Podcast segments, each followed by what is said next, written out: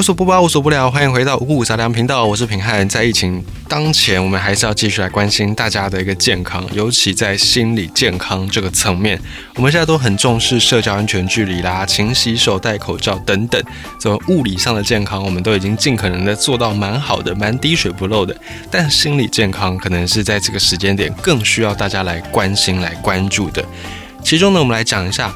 很多朋友开始居家上班或开始弹性上班，在家的时间变多了。然后现在小朋友呢也都是停去学校，不用去学校，但是还是要上课。所以在家里面大家相处的机会更多，也会发生一些以前可能没有遇到的状况，或者是新的一些挑战。那再讲一个，其中最明显的应该就是房间或者是家里面的一个环境整洁。对于有些人来说，家里面。要很有秩序，要条条分明，要非常的有条理，把所有的物品摆放整齐，这样干净一尘不染的房间，有一些朋友会觉得，哎，蛮舒压的，可以让自己比较身心舒畅。可是对另外一些人来说，这样的一个干净无瑕的空间，就好像是要叫你穿着鞋子走在一大片白色的布上，而且不能够弄脏，那么样的困难。这种空间反而会让有些朋友觉得，哎，心里面非常的不舒服。太不自在了，所以这个时候我们来跟大家聊一聊房间，在这个疫情当前的状况底下，干净或混乱到底有什么影响？从心理学角度来看，一个凌乱的房间或一个凌乱的房子。它代表着什么意义呢？又或者是它有没有反映出你的一些心理状态？又或者有的人会觉得这是一个需要改进的坏习惯。哦，经常我们可以听到一些家长啊，或者是你的另一半在耳边不断的提醒你，要把房间整理干净哦，或者是要把什么地方把它清洁好哦，等等，类似这样的感觉。房间之所以会凌乱，有很多原因啦，不一定都是不爱干净，或者是不爱整齐。比方说，如果你家里开始在育儿，在养育小朋友，尤其是这种婴幼儿，很多东西真的非常非常多，奶粉、奶瓶，嗯，小朋友的衣服、尿布等等，非常非常多。这些东西呢，一添加进你的房间，一定会让你的房间看起来就比较凌乱一些些。就算你都有放整齐，在视觉上就是多出这么多东西，所以有可能是因为你要育儿，又或者是你真的很忙，没有时间打扫，很多原因都会导致一个凌乱的房间产生。而当这种凌乱的房间产生之后呢，根据心理学他们的研究，确实有可能会对一些人的心理健康或者是精神疾病有关联，造成一些影响。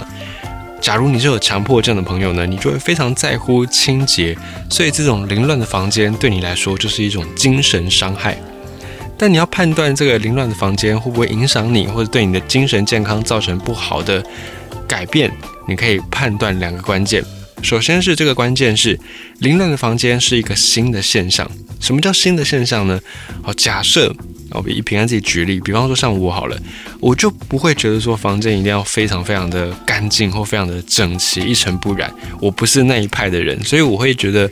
房间乱一点点也没什么没什么关系。我一直以来都是这样子。那这样你现在遇到一个房间凌乱，你就比较没有问题。但今天假设你是因为某一种新的生活状态。你开始之后，房间才变乱的，那可能你就要来留意。好，举例来说，假设你是一个本来很要求房间要干净的人，好，那你以前通勤上班，然后下班回家，你都可以保持很好。可是现在因为开始居家上班，然后你房间就变得凌乱起来，就是你进入到一个新的生活状态，然后房间才变得凌乱。如果是这样子的话，你就要去留意一下，诶，是为什么？是因为你开始居家上班，然后你开始会有一些焦虑或者是担心吗？担心工作不保吗？担心薪水哦可能会被裁员吗？等等的，你是不是有一些担心？有一些你没有发现的问题发生了，所以导致你的生活状态改变，房间变乱。这个就是你要去了解，你要去详细的去拆解背后的原因。然后呢，这样的一个环境有没有让你感到困扰？这个是第二个判断，影不影响你？精神健康的指标。好，假设我们刚才讲的，你是属于这种在家通开始上班之后，然后房间才变得凌乱的朋友，但是凌乱的房间对你来说，嗯，没有什么太大困扰，啊，那也没关系。但是如果凌乱的房间对你确实造成了一些。沮丧的心情，或者是挫折，甚至愤怒，我感觉自己家里面好像被垃圾淹没，有这样的一个心态的时候呢，我就表示，哎，真的，你的精神健康可能亮起了一些红灯，需要来关注一下。所以这个混乱的房间并不一定代表你的精神健康不稳定，呃，这个取决于你本来的一个性格，还有你本来的生活形态。所以我们再把它归纳的更简单一点。你是进入到一个新的生活状态，才有这种房间变乱，而且这个变乱让你觉得不舒服，让你觉得一些负面情绪，那你才需要去留意这个事情。如果都不会觉得不自在，那就没关系，就没事，就只是一个生活状态改变，就这样而已。好，那我们再讲到房间凌乱的人，就是本来就房间凌乱的人，像平汉，我是我是属于这个凌乱派的。对凌乱派的人来说呢，诶，其实我们对这样的人可能有些误解，这些人。有一些人格特质，或许是以前我们没有发现到、我们没有看到的。因为怎么样？因为从小到大，学校也好，家庭教育也好，社会主流价值观也好，都是在提醒我们、耳提面命我们，空间要保持干净、保持清洁。而这个好像就是一个世俗标准、普世价值，到任何地方都是有这样的一个通则。所以呢，你可以想象，面对所谓的通则，不愿意去遵守的人。或许他们内心就是有一点反骨的性格，比较不会受到社会的这种规则啊、礼法教条的约束或影响。一体两面这样的一个叛逆性格，反过来说，他也可以比较接纳一些非传统的东西。他们对一些新的事物，或许会更包容、更接纳，就是反映在他们对于这种旧有的价值观不是那么愿意去遵守。一体两面，所以他们对于新的事物可能也会比较容易去接受。那有的人会觉得说啊，这个是乱中有序。我的房间看起来虽然以你的标准来说是凌乱，但我自己都知道我的什么东西放在哪里，我都找得到。所以呢，你不用太替我担心。虽然这样的一个形象可能会给别人有一种好像迷糊啦、好像混乱的感觉，但换一个角度想，这些人呢，他们可能只是不把清洁整洁这件事情当做生活最优先的事项。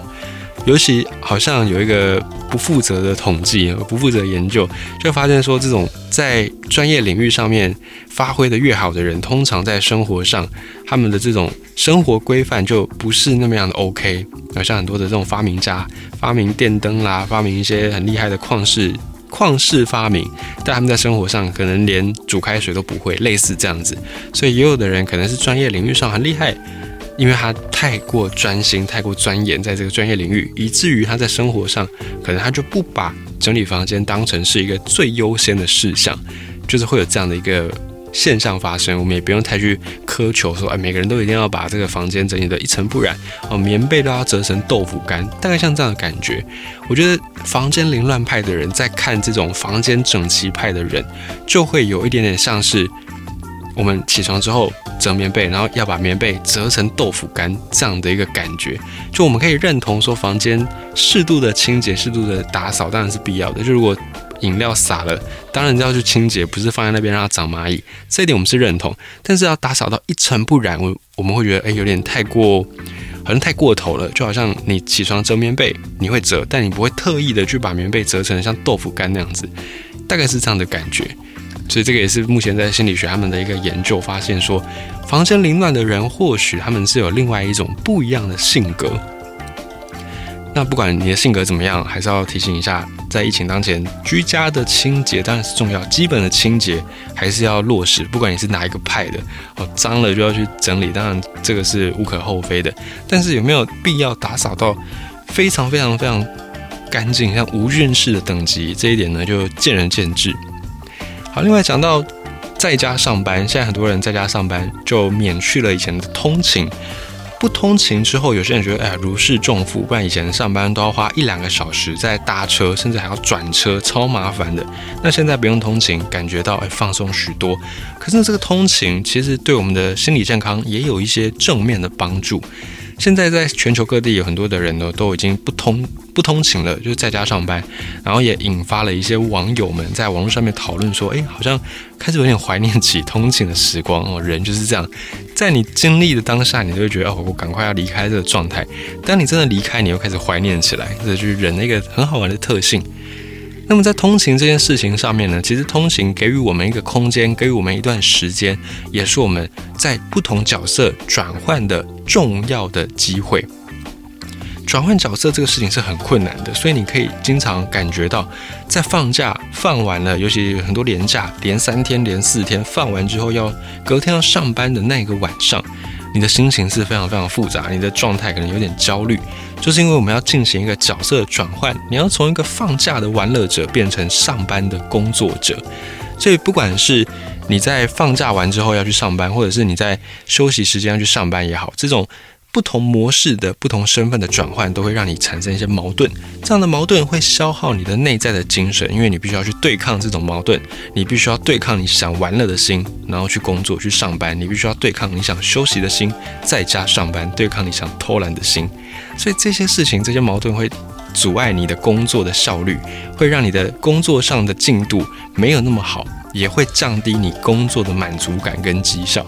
所以你如果能够在通勤的时间做好这个角色转换，哦，在通勤的时间点，你可以开始整理自己的心情，这样的一个简单的心境转换，就可以让你